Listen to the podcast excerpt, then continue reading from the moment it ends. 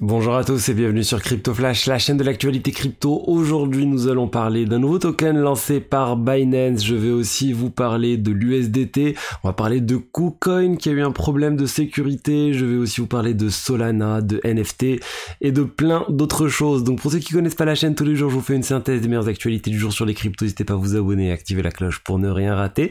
Au niveau du cours des crypto-monnaies, on a une baisse générale aujourd'hui, un Bitcoin à 27 400 dollars moins 0,8%, un Ether à 1854 moins 1%, le marché est en baisse d'environ 2%, ça me semble bizarre comme chiffre, on va réactualiser cette page, plus en baisse de 0,46%, voilà, ça me plaît mieux, mais on est toujours sur une baisse général.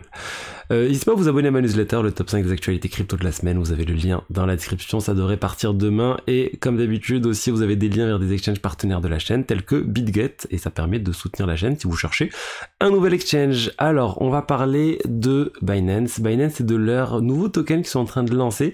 Ça s'appelle le Wrapped Beacon It. C'est quoi le Wrapped Beacon It? C'est euh, W-B-E-T-H. Globalement, ça va être un concurrent de, du Stacked Ether, du STETH, du plutôt du Wrap Stacked Ether. Vous savez, sur Binance, vous avez la possibilité depuis un certain temps de staker vos Ethers. Donc c'est euh, jusqu'à maintenant, ça s'appelait euh, le BET, B-E-T-H. Mais c'était quelque chose qui était globalement utilisable principalement dans Binance pour obtenir des rewards sur vos Ethers. C'était possible de les transférer sur la BNB Smart Chain, mais bon, ça restait limité en termes d'utilisation. Et là, ils sont en train d'introduire un nouveau token de staking, les WrapBet. Et c'est quoi ces tokens? Eh ben, c'est des tokens déjà que vous allez pouvoir utiliser sur une autre blockchain qui est sur la blockchain Ethereum donc toujours sur BNB Smart Chain et Ethereum.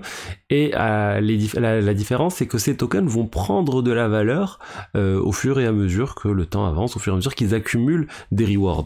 Donc ça veut dire que vos tokens, euh, les Wrapped Bet, vont en fait de plus chaque jour qui vont passer vont augmenter en valeur, comme le Wrapped Staked It, les WS, WSTETH. Concrètement, ça veut dire que vous allez pouvoir les utiliser sur de la finance décentralisée, sur Ethereum, sur la BNB Chain, tout en continuant d'accumuler les rewards. Et euh, ça aussi, ça va permettre aussi d'avoir un écosystème plus sain au niveau euh, des tokens d'Ether stakés. On a Lido qui est qui domine le marché actuellement. On a Coinbase qui a son token aussi, les CBET, et maintenant on aura Binance aussi. Donc tant mieux, plus de diversité pour le staking, ça va aussi offrir la possibilité d'arbitrer plus facilement, je pense, tous ces tokens-là et la différence avec le cours des Ethers stakés.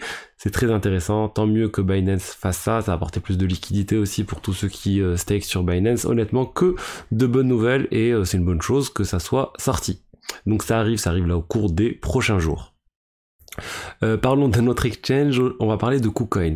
KuCoin, ils ont eu leur euh, compte Twitter qui a été piraté aujourd'hui. Heureusement, c'était euh, assez rapide, ça a duré 45 minutes le piratage de leur compte Twitter. Ils ont posté des faux messages pour inciter les personnes à cliquer sur les liens et réaliser un certain nombre de choses malveillantes. A priori, il n'y a eu que 22 000 dollars de volets, donc c'est c'est pas très grave si c'est étalé sur plein plein d'utilisateurs. Mais attention, soyez vigilants. il y a eu 22 transactions identifiées et KuCoin a dit qu'ils allaient rembourser les personnes. Mais ça montre en fait que même si vous suivez les comptes officiels des divers exchanges, des diverses collections NFT, vous n'êtes pas à l'abri d'un piratage de ces comptes. Du coup, essayez de recouper les sources. Euh, patientez si vous voyez un appel à quelque chose à réaliser rapidement, dans l'heure, dans, dans les trois quarts d'heure, parce qu'il y a une promotion incroyable, dites-vous. Et si c'était pas juste un piratage de la plateforme? Soyez vigilants, ça arrive, ça arrive à, à tout le monde, ça peut arriver à n'importe qui. On l'a vu à Yuga Lab, ça arrivé à leur compte Discord aussi. C'est arrivé vraiment à plein plein de monde donc restez vigilants vis-à-vis de tous ces liens que vous voyez sur les réseaux sociaux même si ça vient des comptes officiels. Je voulais vous parler maintenant de la part de marché de l'USDT qui continue d'augmenter l'USDT Tether. Regardez, on va voir le graphique qui est assez fou. On regarde en fait l'historique euh, depuis euh, la création de l'USDT. Au début, il n'y en avait pas beaucoup, l'USDT. Euh, et regardez là, depuis 2020, ça ne fait qu'exploser. On avait 4 milliards le 6 février 2020. On est monté à l'époque de là, juste avant l'explosion de Terra Luna, on était monté à 80 milliards à peu près, 83 milliards de dollars. Et après, bah, ça avait chuté. Ça avait chuté dans les 65 milliards. Et là, c'est en train de remonter ces derniers jours. On atteint 80 milliards. On se rapproche des plus hauts historiques. On ne les a pas encore atteints.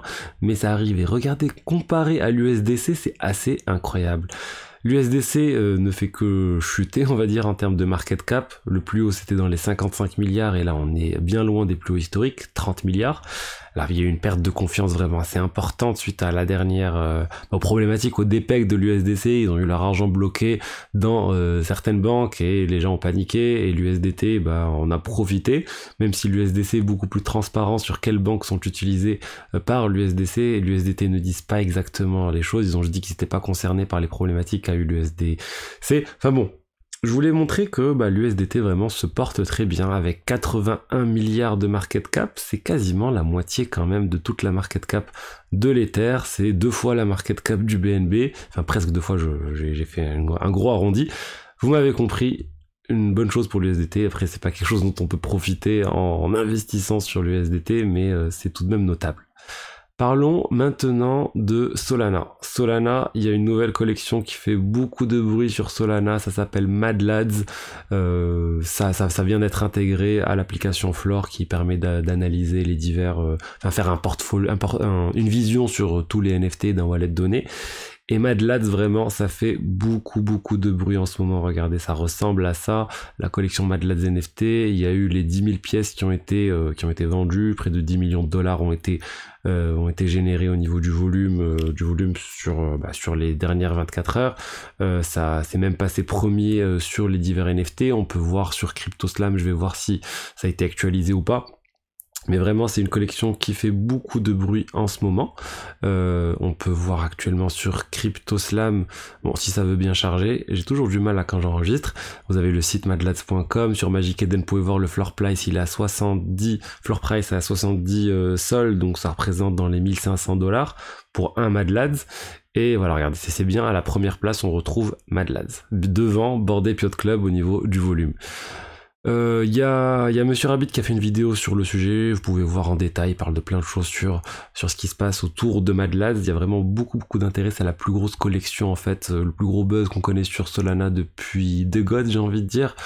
Euh, peut-être aussi, on avait beaucoup parlé à l'époque.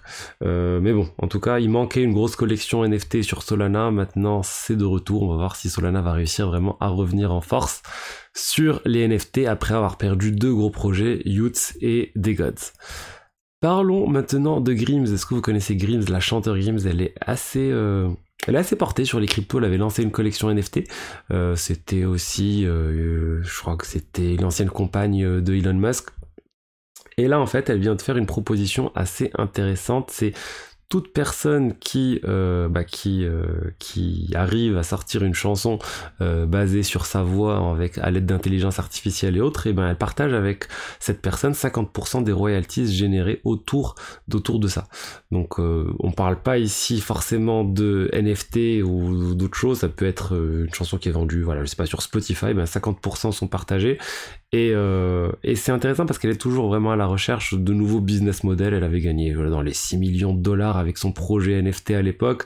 Euh, là, elle est en train d'essayer autre chose et c'est intéressant de voir qu'il y a.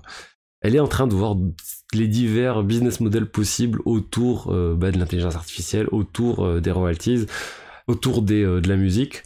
Et voilà, c'était intéressant d'en parler. Et il se passe aussi quelque chose sur Ethereum. Si on regarde les, sur 24 heures, les plus gros consommateurs de gaz sur Ethereum, on retrouve un projet dont j'avais parlé il y a plusieurs mois de ça. On retrouve Xen. Xen, encore une fois, est en train, euh, est en train de consommer énormément de gaz sur le réseau Ethereum. Pour obtenir des Xen, il faut minter, il faut consommer du coup des frais de gaz sur euh, Ethereum.